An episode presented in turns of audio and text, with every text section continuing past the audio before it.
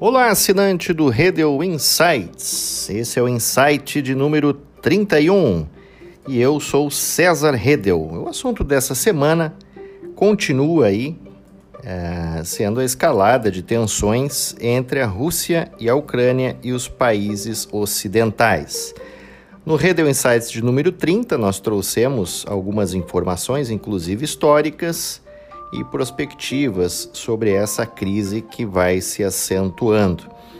E neste episódio, eu gostaria de comentar como é que está se organizando esta resposta ocidental à possibilidade do avanço russo na fronteira com o leste da Ucrânia.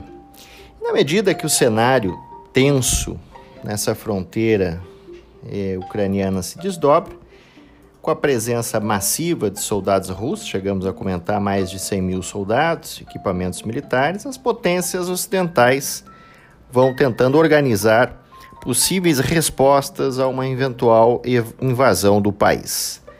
Todavia, não parece haver ainda uma unidade cristalina entre a posição ocidental. O presidente americano, Joe Biden, recentemente, falou até em sanções pessoais a Vladimir Putin. Essa modalidade de sanção ela é relativamente rara e já foi aplicada em, em alguns casos contra ditadores, como por exemplo Nicolás Maduro da Venezuela. Das potências ocidentais, Biden tem a perspectiva talvez mais assertiva, o que demonstra falta de consenso sobre as respostas a uma provável invasão que acaba fragilizando a posição ocidental. No âmbito europeu, onde a resposta deveria ser mais assertiva, dado que uma eventual guerra seria na fronteira do bloco, é, o que fragilizaria geoestrategicamente a região, principalmente do ponto de vista energético. A posição europeia ainda é dúbia e um tanto quanto difusa ao passo que genericamente afirma que qualquer agressão de Moscou contra Kiev teria consequências, sem precisar quais seriam elas. As sanções defendidas até o momento por parte da Europa destoam da proposta de Biden, que é mais pessoal. As propostas mais ventiladas até o momento vão desde retirar a Rússia do sistema global de transferência, conhecido como SWIFT, até o possível desligamento do gasoduto russo-alemão Nord Stream 2, que levaria gás até a Alemanha por meio do Mar Báltico. Uma invasão também traria outro problema à Europa, uma possível crise de refugiados, buscando um lugar mais seguro. Se essas sanções ainda não são muito claras e com impacto relativamente baixo, também não há consenso em Bruxelas sobre o que de fato seria uma invasão russa se a entrada das tropas efetivamente ou possíveis infiltrações, como a gente observou lá em 2014, ainda na questão da Crimeia. Enquanto isso, Putin vai habilmente abrindo uma cisão entre os parceiros ocidentais, diga-se de passagem, essa é uma herança soviética é, muito acentuada. Como é que os países então europeus estão reagindo? Né? E o problema dessa falta de unidade nas respostas. Né? A Alemanha.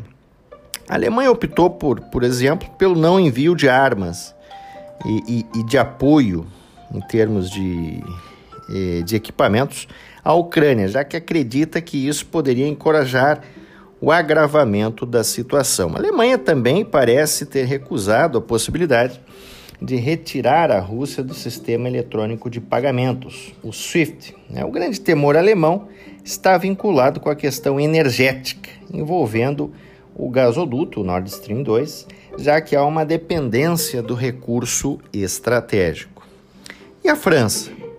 Bom, Macron tem tentado mesclar um tom diplomático com manifestações mais duras como possíveis sanções. Ele tenta encarnar um papel de um novo líder do bloco europeu com a saída de Angela Merkel, que, digamos, encarnava simbolicamente esse papel de líder eh, da Europa. Mas ele tenta, acaba forçando a barra nessa tentativa de fazer essa substituição. E a sua proposta é de manter uma Europa unida em relação à Rússia, fora do diálogo, portanto, é, que envolveria Estados Unidos e a OTAN.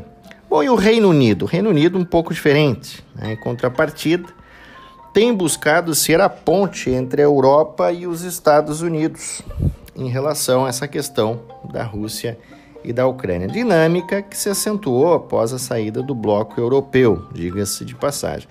Por seu turno, e diferente de seus vizinhos, o Reino Unido tem enviado sim equipamentos militares para auxiliar uma possível resistência ucraniana contra a Rússia.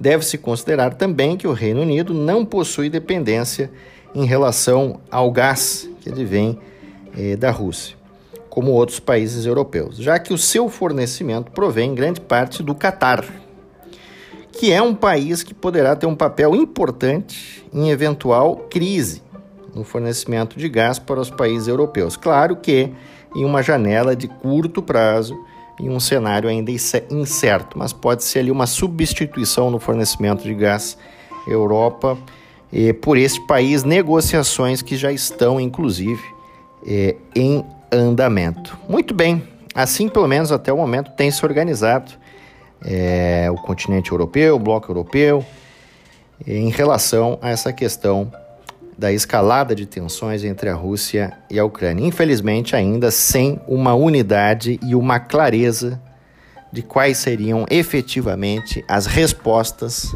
caso Putin invadisse a Ucrânia. Esse foi o Redel Insights de número 31. Muito obrigado e até a semana que vem.